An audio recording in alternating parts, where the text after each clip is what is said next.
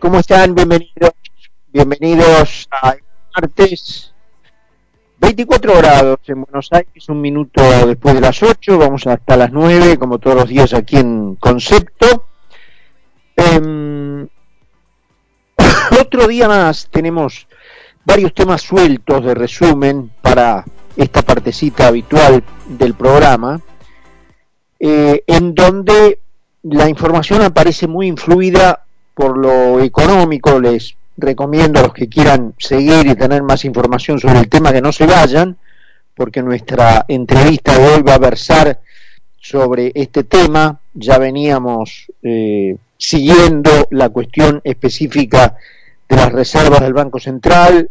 La Fundación Libertad y Progreso, como siempre, nos apoya en esto y vienen de realizar un estudio específico, casi ad hoc, a propósito de esto, y mm, lo vamos a tener eh, más tarde a uno de sus economistas jefe para hablar con nosotros, eh, porque esa situación se acerca a un punto de dramatismo en cuanto a la composición de las reservas, más allá del número eh, bruto, del número grueso que publica el gobierno, hay un desagregado que como todo, deja eh, esclarecido el tema y hace que se caiga la careta, ¿no es cierto? Cuando uno ese número bruto, ese número grueso lo desagrega y de aquellas reservas totales que publica el gobierno de cuarenta y pico de mil millones,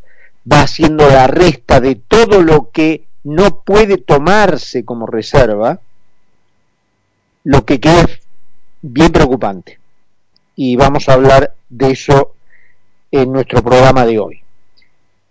Em, todo esto tiene vinculación naturalmente con los valores de riesgo país que va teniendo la Argentina, que han trepado en las últimas 48, 72 horas más de 200 puntos, acercándose a niveles de 2.000 puntos básicos, es decir, valores eh, que incluso son muy parecidos a los que la Argentina tenía antes del el acuerdo o de la, más que acuerdo, de la renegociación que hizo este mismo ministro Guzmán. Em, así que bueno, lo analizaremos con nuestro invitado hoy. Eh, se conocieron los resultados, en otro orden de, ideas, de noticias, se conocieron los resultados de las pruebas de Latinoamérica que lleva adelante o bajo la supervisión de la UNESCO. Eh, la Argentina estaba hace 15 años por encima de todos los países latinoamericanos en los resultados de esas evaluaciones. Hoy, 15 años después, está por debajo de todos. De esos 15 años, el kirchnerismo gobernó 12. Em, gobernó más, pero de los últimos 15 gobernó 12. Y mm, con todo y eso, a la impresentable y asquerosa, digo asquerosa no en el sentido de asco, sino en el sentido de trato, eh, porque ella es una ex colega nuestra, y me refiero a Gabriela Cerruti, y toda la vida tuvo ese trato asqueroso, incluso con los colegas y demás, así que no ha cambiado nada, terminó donde, donde debía terminar, este, nunca mejor elegido el puerto de llegada para Gabriela Cerruti eh, que el peronismo kirchnerista. Em, no obstante eso, no obstante estos resultados, esta cuenta innegable de 15 contra 12, esta señora tuvo la cara de piedra, no sé si habrá alguna aleación más dura, no sé, este, acero con platino, no sé, con titanio. Em, la aleación más dura que el hombre conozca, bueno, de ese material tiene hecha la cara esta señora. Y con esa cara dijo en un tuit que ese resultado se debía, en otro A pero Macri, a la administración de Cambiemos. cuando las pruebas son sobradas de la campaña, porque yo no me atrevo a utilizar otra palabra que no sea esa, porque lo que el peronismo ha hecho en cuanto a militar la no, palabra que le gusta a ellos, ¿no? Militar la no educación, militar las no clases, militar el no colegio, militar la supremacía de personajes como los Baradel de la vida, es harto evidente. Es decir, acá te suministraban un número de acceso público para denunciar a las escuelas durante la cuarentena, para denunciar a las escuelas que presionaban para que los chicos volvieran a clase. Te daban un número público como el 147, que es de la ciudad para reclamos y trámites del gobierno de la ciudad. Bueno, a nivel nacional, durante la cuarentena, te daban un número, no me acuerdo cuál era, en el cual vos podías llamar, o al cual vos podías llamar, y decir, eh, eh, la escuela de mi chico eh, me presiona para que lo mande a clase. Y le hacían un sumario a la escuela. Y entonces el resultado de las pruebas UNESCO la culpa la tiene Macri. Una cosa increíble.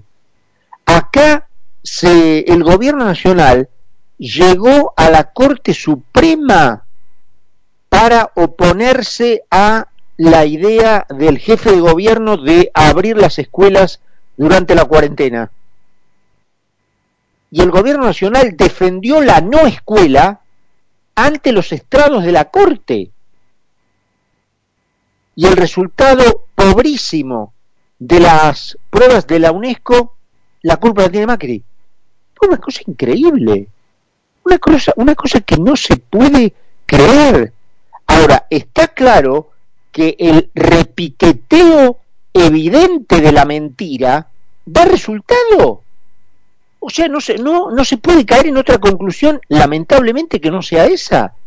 El repiquetear con la mentira, evidentemente da resultado, porque los tipos lo siguen haciendo, lo hacen, lo siguen haciendo, y bueno, perdieron, algunos dicen de una manera contundente, puede ser, en las últimas elecciones, pero a través de un resultado que ellos interpretaron como un resultado que les permitía salir a la calle incluso a festejar. Quiere decir que ese método de mentir de modo sistemático, como la gota que cae de una gotera, evidentemente les da resultado porque de otro modo el resultado de una elección libre, y recalco la palabra libre porque yo tengo mis dudas sobre la limpieza de los resultados, yo veo a la oposición en ese sentido muy confiada en que los resultados reflejan efectivamente lo que la gente vota. Yo tengo mis dudas, pero si las elecciones fueran libres, deberían salir 80 a 20 para rechazar esta inmundicia. Si no salen 80 a 20 y son realmente libres, es obvio que el método les da resultado. Porque todavía tres y medio de cada diez sigue votando esa gente. Una cosa increíble. Eh, no sé si al argentino está enamorado, le, le encanta, digamos, vivir en la mentira, creerse los versos, hacer de cuenta que, ¿no es cierto? Em, pero bueno, a las pruebas me remito. En otro orden de ideas, en medio del desbarajuste en el cual estamos y al cual su gobierno, el peor de la historia, lejos, no de la historia de la recuperación de la democracia, ¿eh? el peor gobierno de la historia desde 1810 hasta hoy, el gobierno del presidente Fernández. En medio del desbarajuste que él creó y que su desgobierno creó, el señor no tuvo mejor idea que reunirse con el grupo de Puebla, es decir, el grupo de perdedores que apuesta al pobrismo y que embarcó en los últimos dos años a la Argentina en esta miseria, para convertirla en una gran villa miseria. Vale recordar que ellos multiplicaron por 300 el número físico de villas miseria que hay en el país desde que ellos están en el gobierno, desde 2003 hasta ahora. Aumentaron por 300 el número de villas miseria número físico de villas miseria que había, que hay contra las que había. En donde había, en un área en donde había una villa miseria, ahora hay 300. En donde había dos, ahora hay 600. Bueno, el programa ideológico, la concepción del mundo que produjo ese resultado, la usina latinoamericana de ese modelo es el Grupo de Puebla. Entonces, en medio del desbarajuste, del pobrismo que causó ese efecto, el señor Fernández no tiene mejor idea que reunirse con los colegas que lo provocaron. Y decir esta idea en la que sigue machacando de que vencido está el que deja de luchar, esta pelotudez que dijo después de perder el, el, cuando fue el, el 19 de noviembre, el 12, el 12, perdón, el 12 de noviembre. Eh, ahora, ¿cuándo fueron las elecciones? Eh, bueno, ponele, pero fueron en noviembre, eh, este, este mes que, que, que, está terminando, eh, hace 15 días. Allí dijo su famosa frase en la plaza del festejo de la derrota, que perder no era perder, sino eh, en realidad perdían los que se daban por vencidos. El 14, me dice Agustina, gracias a vos, que fueron las elecciones. Se me, había hecho un lío mental con la fecha. Muy bien. Después, creo que el, no sé si el, al día siguiente o el, no, el miércoles. El domingo fue 14, el 17, miércoles 17 de octubre, el Día del Militante, según ellos lo llaman, ahí el presidente salió a los gritos en la Plaza de Mayo a decir que el, que perdía era el que se daba por vencido. Perdiste, ya está, ¿no es cierto? Y esta es una frase del el pelotudo trasandino, que es el que le habla al oído, que acaba de salir ante último en las elecciones de Chile, en donde compitieron siete y él salió sexto, Em, que es eh, eh, Ominami, em, creo que es eh, con M empieza el, nombre de pila, y Ominami, que a veces a mí me sale origami, ¿eh? pero es Ominami, y era candidato en una elección de siete en Chile, salió sexto, y este es el principal asesor, el que le habla al oído de Fernández en materia de política exterior. No sé si habrá sido él el que tuvo la excelente idea de elegir a Cafiero como canciller, ¿no es cierto? Pero bueno, esas son, digamos, la, la juntada del argentino. ¿Viste? Cuando vos decís, ¿con quién te juntás? O aquello de, dime con quién andas y te diré quién eres. Bueno, eso está sugerido, aconsejado, eh, por este señor y sus adláteres del grupo de Puebla.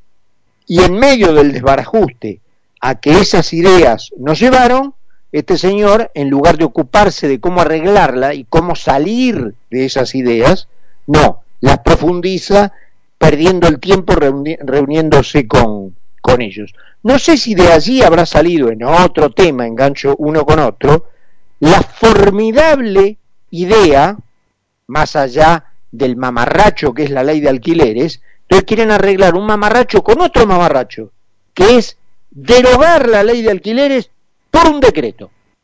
Listo, ya está. Cerremos todo, cerrame la 4, ya está. Bajamos la presión del restaurante, vamos todo a casa, ya hemos visto todo, ya está. Un día van a derogar por decreto la constitución, el gran escollo que le dan los huevos, ¿sabes?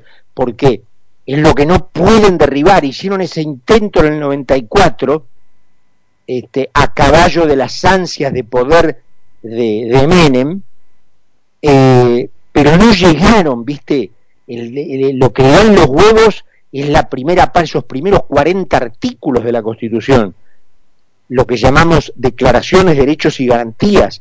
Eso es una patada en los huevos para ellos. Y no lo Pero un día de estos salen con la magistral idea de derogar la Constitución por decreto, ¿eh? Porque es tan mamarracho eso como derogar una ley. En la pirámide jurídica, las leyes están arriba de los decretos y los decretos no pueden derogarlas. Para derogar una ley necesitas otra ley nueva que efectivamente consista en esta ley deroga tal ley o una nueva ley sobre la misma materia por lo cual se sobreentiende que la vieja quedó derogada. Pero no, vos no podés derogar una ley que es una pieza jurídica de calidad superior al decreto con un decreto. Es como ponerte, no sé, la camiseta arriba de la camisa. ¿Entendés?